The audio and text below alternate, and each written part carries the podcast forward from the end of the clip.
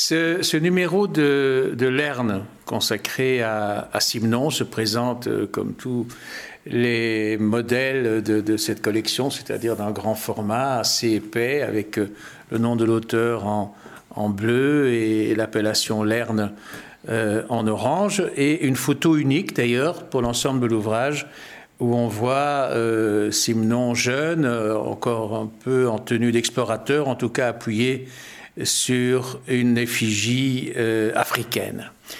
Alors, ce qui rend excitant tous les numéros de l'herbe, c'est leur côté euh, très disparate, euh, dans lequel on, on, trouve des articles critiques, des commentaires, des originaux, des inédits, des entretiens, de la correspondance. Et c'est le cas ici, de manière assez, assez éclatante d'ailleurs. Euh, parce que les, spécialistes reconnus de, de Simon y sont intensément présents, notamment les Liégeois, parce que euh, Simon, en tant que Liégeois de souche et, Liégeois fidèle, euh, a eu cette idée de léguer toutes ses archives à l'université, et ça s'est fait à à l'occasion d'une amitié qui le liait à un professeur de l'Université de Liège, qui était d'ailleurs aussi membre de l'Académie, et euh, qui, qui, avait gagné sa, sa, confiance et à qui il a eu cette idée de tout confier. Ça veut dire que tous les manuscrits ou tapuscrits peuvent être consultés euh, sur le campus du, du Sartillement. Euh, énormément de documentation, même certains meubles, des objets. Euh, c'est un endroit qui n'est pas tellement euh, visité parce qu'il est assez éloigné du centre de Liège. C'est pas vraiment un endroit pour touristes, mais tous les spécialistes de, de le connaissent et, et, doivent une très grande reconnaissance à ce Maurice Piron, qui était à la fois un grand dialectologue et un simononien de la première heure. Euh, j'ai plaisir à, citer d'abord Paul Vendrome comme simnonien, parce qu'il est l'auteur, exactement comme il l'a fait pour, euh, pour Hergé, du, du, premier livre, euh, disons, sérieux, développé sur le, sur le sujet. il y a évidemment eu d'autres signes de reconnaissance extrêmement importants, dont celui de Gide, qui a énormément impressionné Simon quand il a eu sa première lettre de, Gide lui disant qu'il était un grand écrivain et le favorisant son entrée aux éditions Gallimard, euh, ça a été pour, pour Simon une, émotion euh, très très grande, mais qui pour autant ne l'a pas détourné de, lui-même. Ça aurait pu peut-être aussi être euh, éventuellement une forme de reniement qui y aurait fait quitter ses exercices euh, les plus courants euh, au profit d'entreprises plus, euh, plus sélectes, comme on pourrait dire. Or, cela, il ne l'a évidemment jamais fait, et c'est ce qui fait sa force, c'est ce qui fait sa formidable pérennité et, postérité.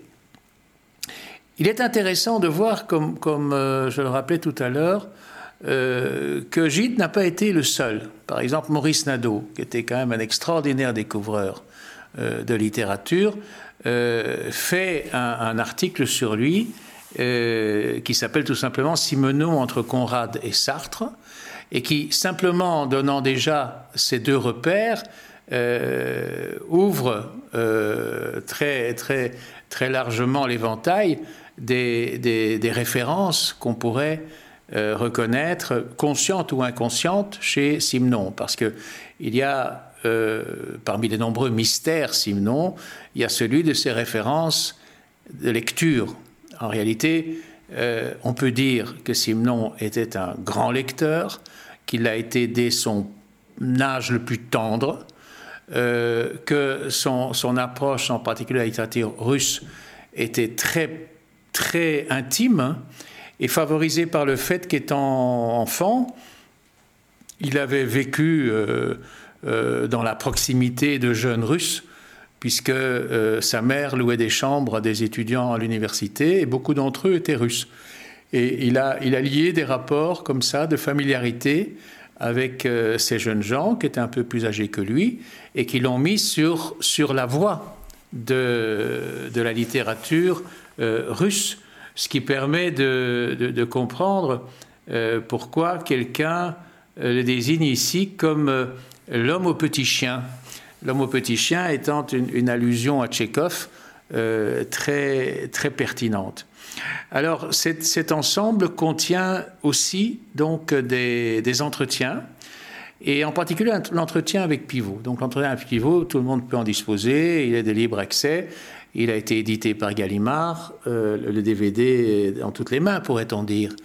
Mais il y a une grande différence entre écouter et voir un entretien et le lire. Euh, parce que D'abord, il y a la présence de, Simon lui-même qui capte terriblement l'attention.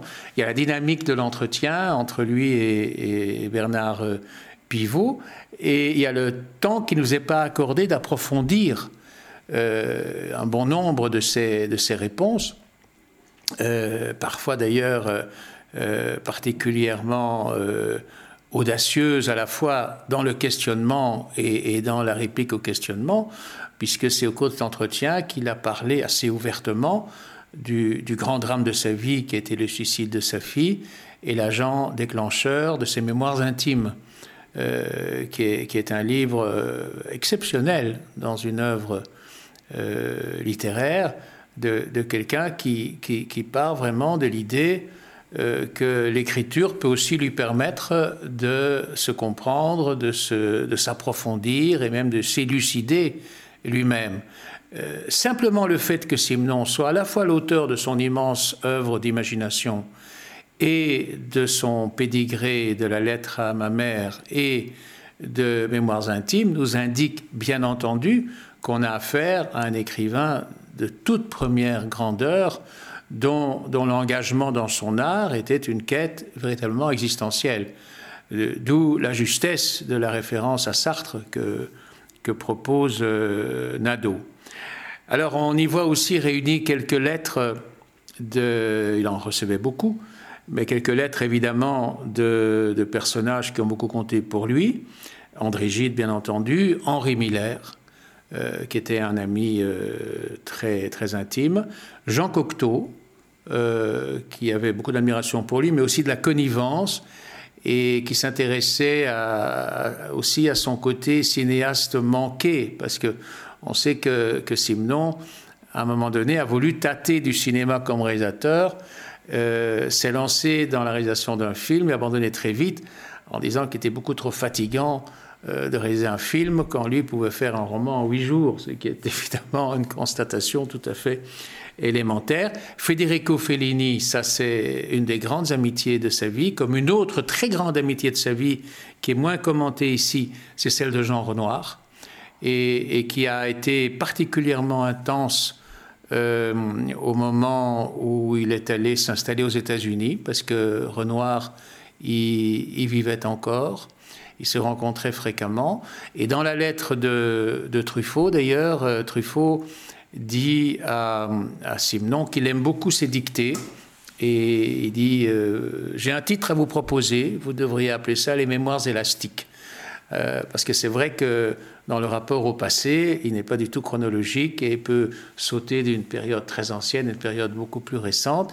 Et c'est là que, que Truffaut lui dit Je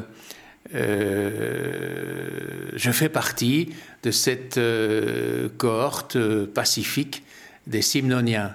Il lui dit aussi qu'il a eu envie de l'adapter au, cinéma, en particulier Trois chambres à Manhattan et L'horloger d'Everton, qu'il y a renoncé. Ce sont d'autres qui ont fait ces films d'ailleurs, qu'il regrette de n'avoir pas fait, mais il ne dit pas une chose qu'il a dite par ailleurs et qui explicite un peu ce renoncement, euh, c'est que Truffaut disait toujours il ne faut jamais adapter les grands livres et surtout pas les chefs-d'œuvre. Donc il y avait là-dedans une, espèce de, compliment supplémentaire, mais qui n'est pas allé, il n'était pas flagorneur assez pour aller euh, avouer ça à Simon. Mais euh, Truffaut a tourné un film éminemment simnonien, évidemment, qui s'appelle La peau douce.